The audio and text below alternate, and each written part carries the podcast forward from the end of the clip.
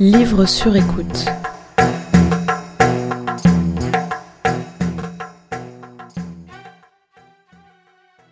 Damien a 46 ans, une culture impressionnante et une vraie passion pour le foot. Damien, c'est mon oncle. Il est ce qu'on appelle un intellectuel, un adjectif toujours prononcé avec beaucoup de respect et une pointe de mystère. Quand on part en vacances tous ensemble, en famille, la valise de Damien c'est la plus lourde. Elle déborde d'essais, de romans, de revues. Et comme son appétit livresque n'est jamais satisfait, d'autres livres l'attendent, dans la boîte aux lettres ou dans la librairie d'à côté. Alors, quand je lui ai demandé de participer à mon projet, de me lire un extrait d'un livre qui l'avait touché, j'étais très curieuse de connaître son choix. Au repas dominical suivant, il nous l'a annoncé. Ce sera la nouvelle Un cœur simple de Gustave Flaubert. Parce que lui et ma tante, sa femme, la relisent régulièrement et ont chaque fois les larmes aux yeux. Bienvenue dans le troisième podcast de Livres sur écoute avec un extrait d'Un cœur simple de Gustave Flaubert, lu par Damien.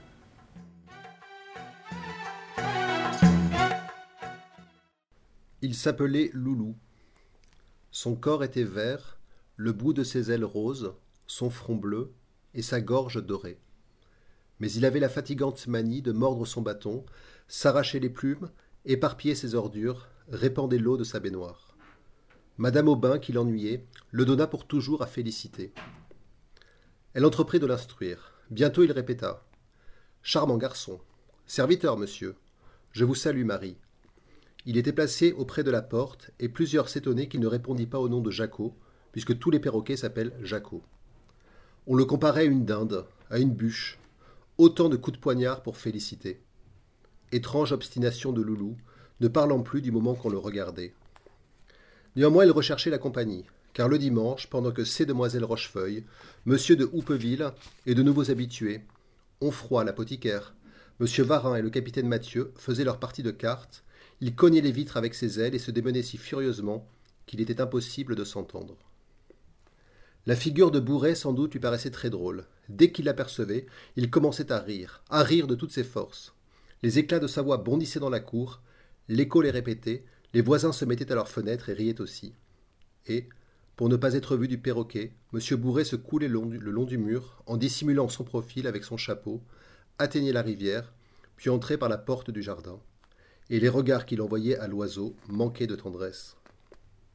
Loulou avait reçu du garçon boucher une chiquenaude, s'étant permis d'enfoncer la tête dans sa corbeille, et depuis lors il tâchait toujours de le pincer à travers sa chemise. Fabu menaçait de lui tordre le cou, bien qu'il ne fût pas cruel, malgré le tatouage de ses bras et ses gros favoris. Au contraire. Il avait plutôt du penchant pour le perroquet, jusqu'à vouloir, par humeur joviale, lui apprendre des jurons. Félicité, que ses manières effrayaient, le plaça dans la cuisine. Sa chaînette fut retirée, et il circulait par la maison.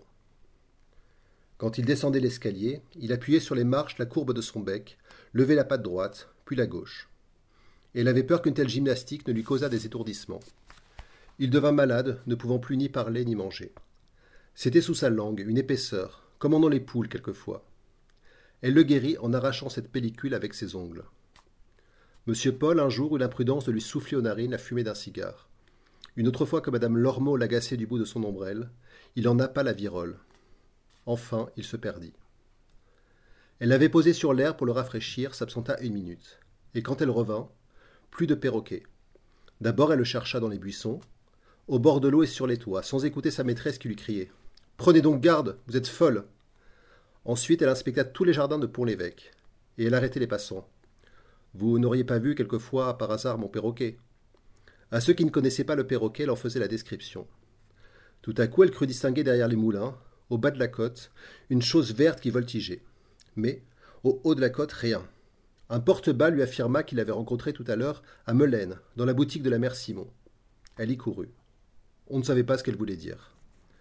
Enfin, elle rentra épuisée, les savates en lambeaux, la mort dans l'âme.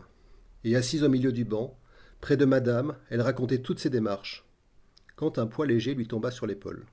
Loulou Que diable avait-il fait? Peut-être qu'il s'était promené aux environs. Elle eut du mal à s'en remettre, ou plutôt ne s'en remit jamais. Par suite d'un refroidissement, il lui vint une angine. Peu de temps après, un mal d'oreille. Trois ans plus tard, elle était sourde. Et elle parlait très haut même à l'église.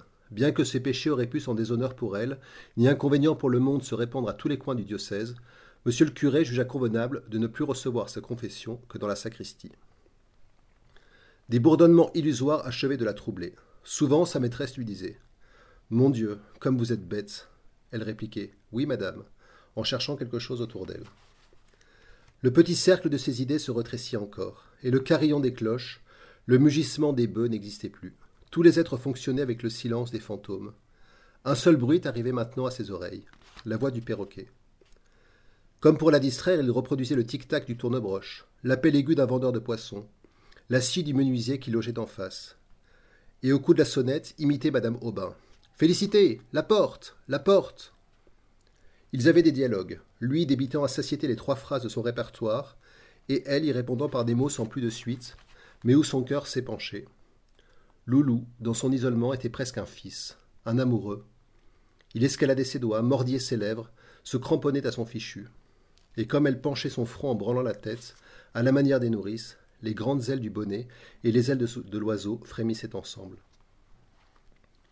Quand des nuages s'amoncelaient, que le tonnerre grondait, il poussait des cris, se rappelant peut-être les ondées de ses forêts natales. Le ruissellement de l'eau excitait son délire. Il voltait, éperdu, montait au plafond, renversait tout, et par la fenêtre allait barboter dans le jardin. Mais revenait vite sur un des chenets, et, sautillant pour sécher ses plumes, montrait tantôt sa queue, tantôt son bec. Un matin du terrible hiver de 1837, qu'elle avait mis devant la cheminée, à cause du froid, elle le trouva mort au milieu de sa cage, la tête en bas, les ongles dans les fils de fer. Une congestion l'avait tué sans doute. Elle crut un empoisonnement par le persil. Et malgré l'absence de toute preuve, ses soupçons portèrent sur Fabu. Elle pleura tellement que sa maîtresse lui dit Eh bien, faites-le empailler. Elle demanda conseil au pharmacien qui avait toujours été bon pour le perroquet. Il écrivit au Havre. Un certain Félachère se chargea de cette besogne. Mais comme la diligence égarait parfois les colis, elle résolut de le porter elle-même jusqu'à Honfleur. Les pommiers sans feuilles se succédaient au bord de la route. De la glace couvrait les fossés. Des chiens aboyaient autour des fermes, et les mains sous son mantelet, avec ses petits sabots noirs et son cabas, elle marchait prestement sur le milieu du pavé.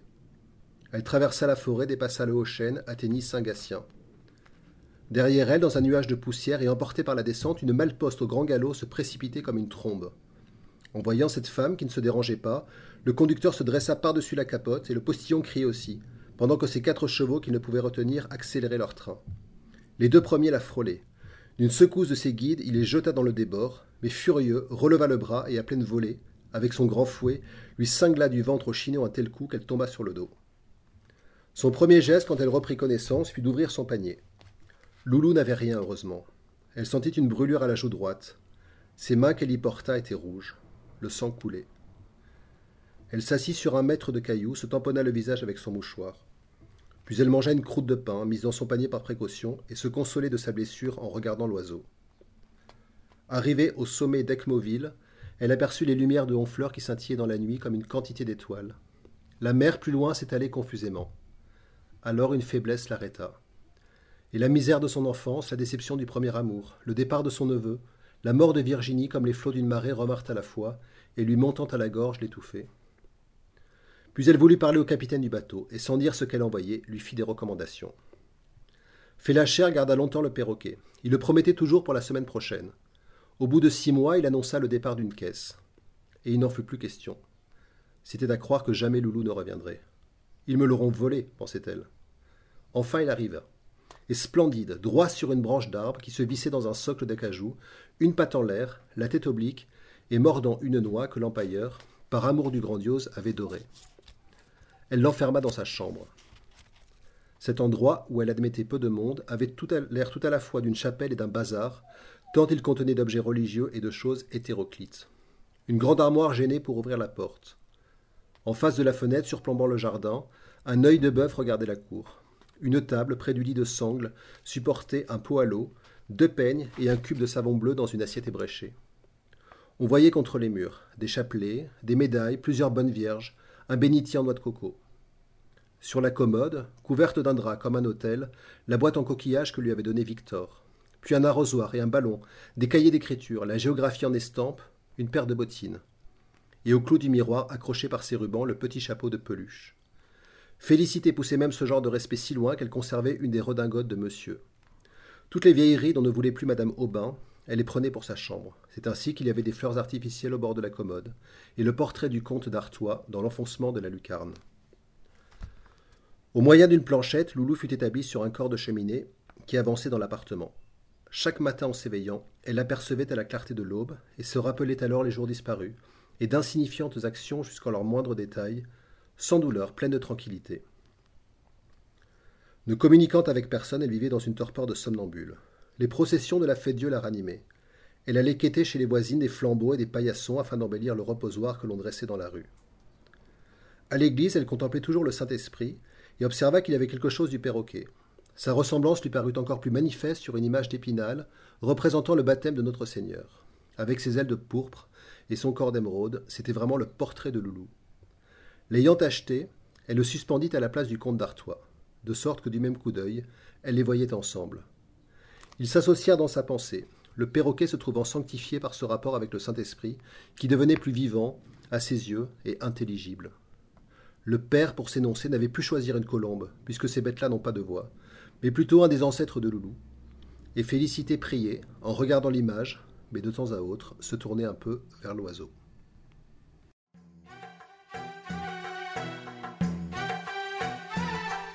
Livre sur écoute.tumblr.com